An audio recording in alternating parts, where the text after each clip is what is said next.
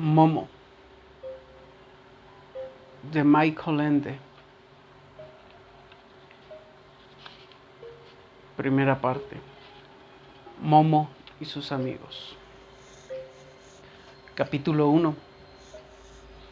Una ciudad grande y una niña pequeña.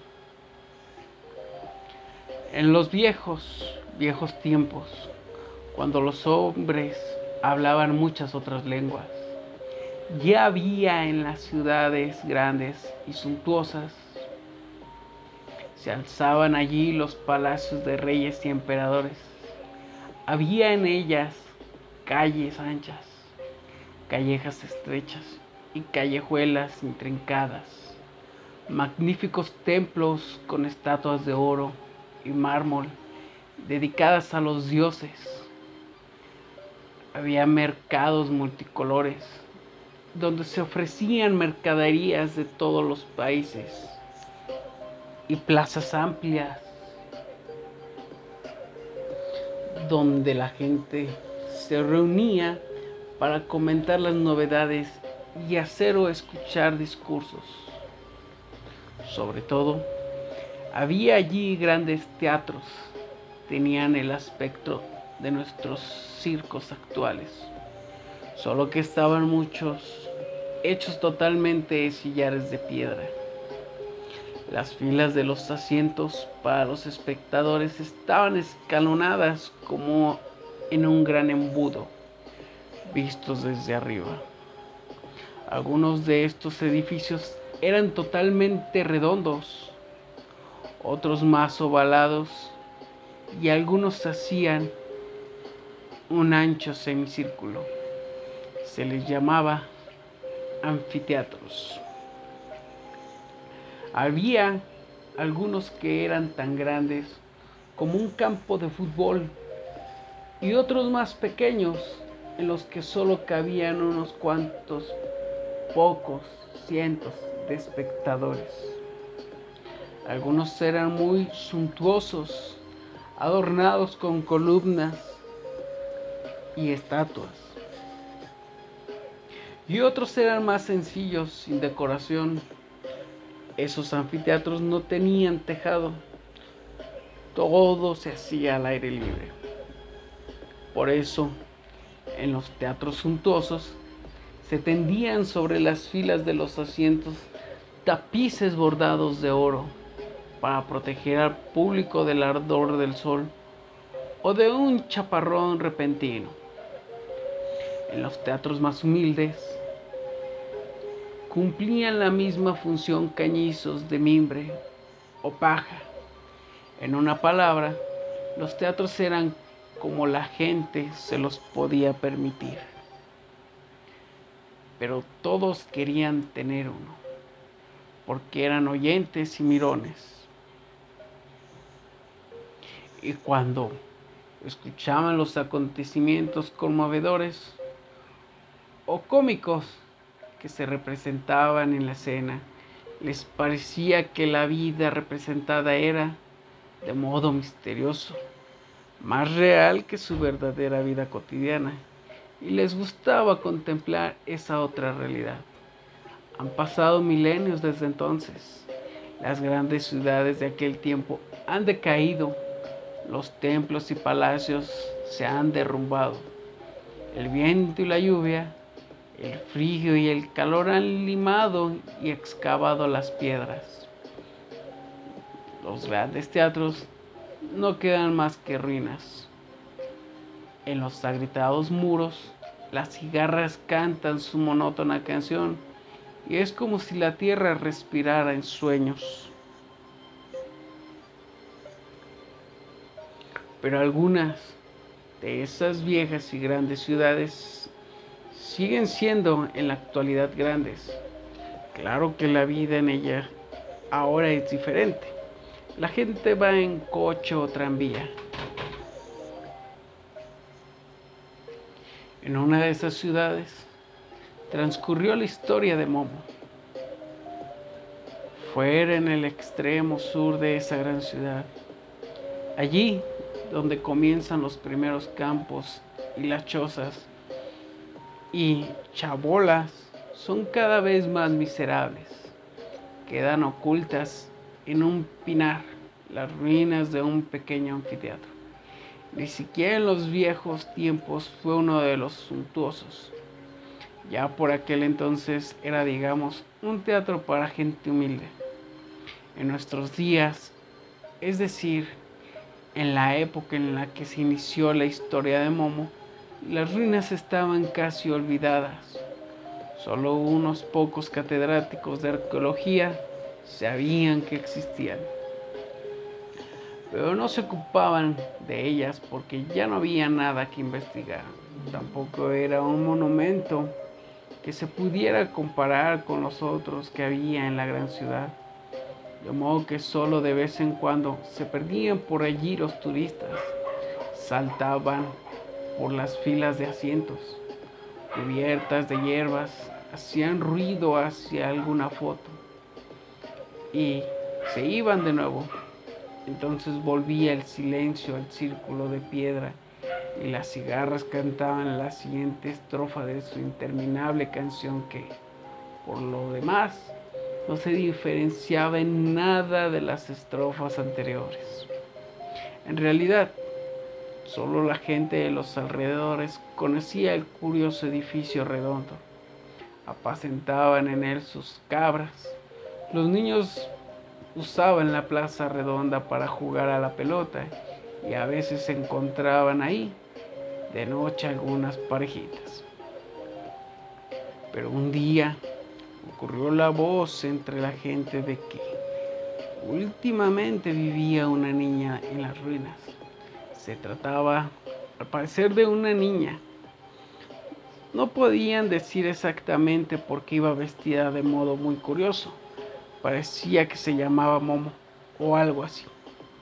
El aspecto externo de Momo ciertamente era un tanto desausado ¿Y acaso podía causar algo a la gente que da mucha importancia al aseo y el orden?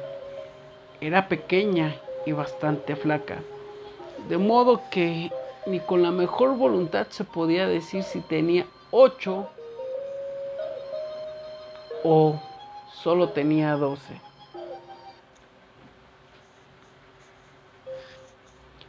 Tenía el pelo muy ensortijado negro como la pez, y con todo el aspecto de no haberse enfrentado jamás a un peine o unas tijeras.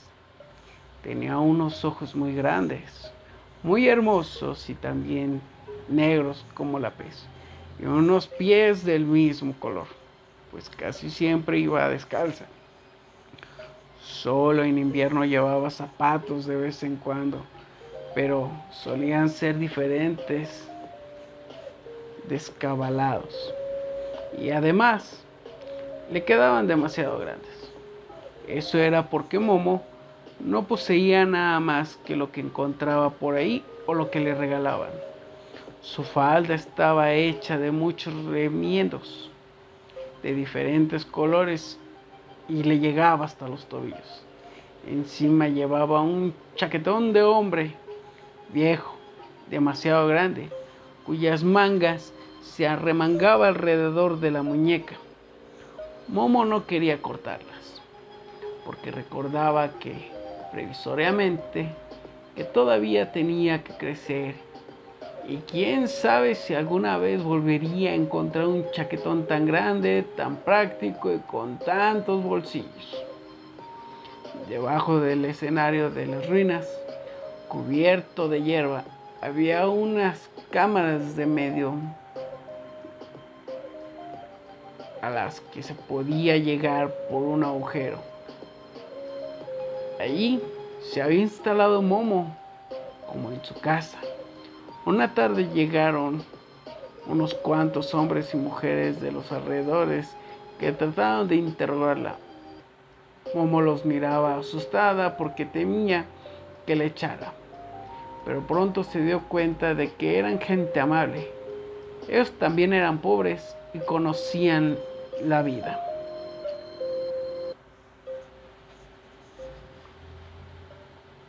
Y bien, dijo uno de los hombres, parece que te gusta esto. Sí, contestó Momo. ¿Y quieres quedarte aquí? Sí, sí puedo. Pero no te espera nadie. No. Quiero decir, ¿no tienes que volver a casa? Esta es mi casa. ¿De dónde vienes, pequeña? Momo hizo la mano un movimiento indefinido señalando algún lugar cualquiera a lo lejos. ¿Y quiénes son tus padres? siguió preguntando el hombre. La niña lo miró perpleja también a los demás y se encogió un poco de hombros. La gente se miró y suspiró. No tengas miedo, siguió el hombre. No queremos echarte, queremos ayudarte. Momo asintió muda, no del todo convencida. Y dices que te llamas Momo, ¿no es así? Sí. Y es un nombre bonito, pero no lo he oído nunca. ¿Quién te ha llamado así? Yo, dijo Mimo. ¿Tú misma te has llamado así? ¿Sí? ¿Y cuándo naciste? Momo pensó un rato y dijo, por fin, por lo que puedo recordar, siempre he existido. Es que no tienes ninguna tía, ningún tío, ninguna abuela, ni una familia con quien puedas ir. Momo miró al hombre y cayó un rato. Al fin murmuró, esta es mi casa. Bien, bien, dijo el hombre, pero todavía eres una niña. ¿Cuántos años tienes? Cien, dijo Momo como dudosa. La gente se rió, pues lo consideraba un chiste. Bueno, en serio, ¿cuántos años tienes? Cien todos, contestó Momo, un poco más dudosa todavía. La gente tardó un poco en darse cuenta de que la niña solía dar un par de números nada más que había oído por ahí, pero que no significaba nada, porque nadie le había enseñado a contar. Escucha, dijo el hombre después de haber consultado a los demás. ¿Te parece bien que le digamos a la policía que estás aquí? Entonces te llevaría a un hospicio donde tendrías comida y una cama y donde podrías aprender a contar y a leer y a escribir y muchas cosas más.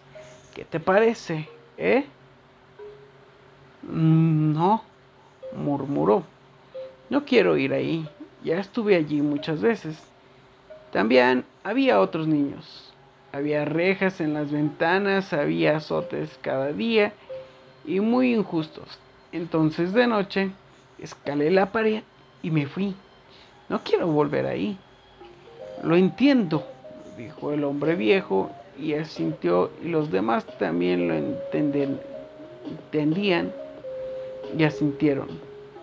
Está bien, dijo una mujer, pero todavía eres muy pequeña. Alguien ha de cuidar de ti. Yo, contestó Momo aliviada.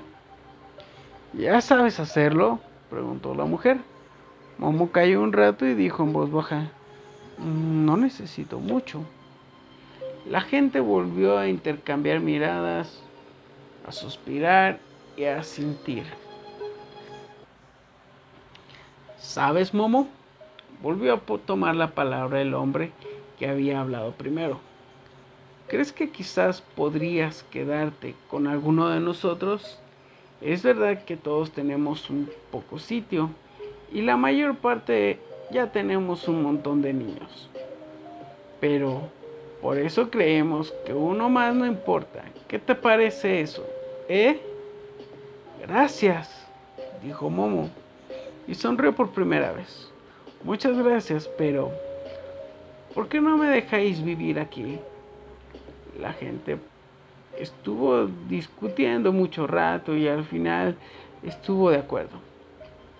Porque aquí pensaban Momo podía vivir igual de bien que con cualquiera de ellos y todos juntos cuidarían de ella, porque de todos modos sería mucho más fácil hacerlo todos juntos que uno solo. Empezaron enseguida. Limpiaron y arreglaron la cámara de medio de ruida en la que vivía Momo, todo lo bien que pudieron. Uno de ellos, que era albañil, construyó incluso un pequeño hogar. También encontraron un tubo de chimenea. Un viejo carpintero construyó unas cajas de mesa y dos sillas. Por fin, las mujeres trajeron una vieja cama de hierro fuera de uso, con adornos de madera, un colchón que solo estaba un poco roto y dos mantas. La cueva de piedra debajo del escenario se había convertido en una acogedora habitación. El albañil, que tenía actitudes artísticas, pintó un bonito cuadro de flores en la pared. Incluso el marco, el clavo del con el que lo colocaba el cuadro. Entonces, vinieron los niños y los mayores y trajeron la comida que les sobraba. Uno, un pedacito de queso. El otro, un pedazo de pan. El tercero, un poco de fruta. Y así los demás. como eran muchos niños, se reunió esa noche en el anfiteatro un nutrido grupo e hicieron una pequeña fiesta en honor a la instalación de Momo. Fue una fiesta muy divertida, como solo saben celebrarlas la gente modesta. Ahí comenzó la amistad entre la pequeña Momo y la gente de los alrededores.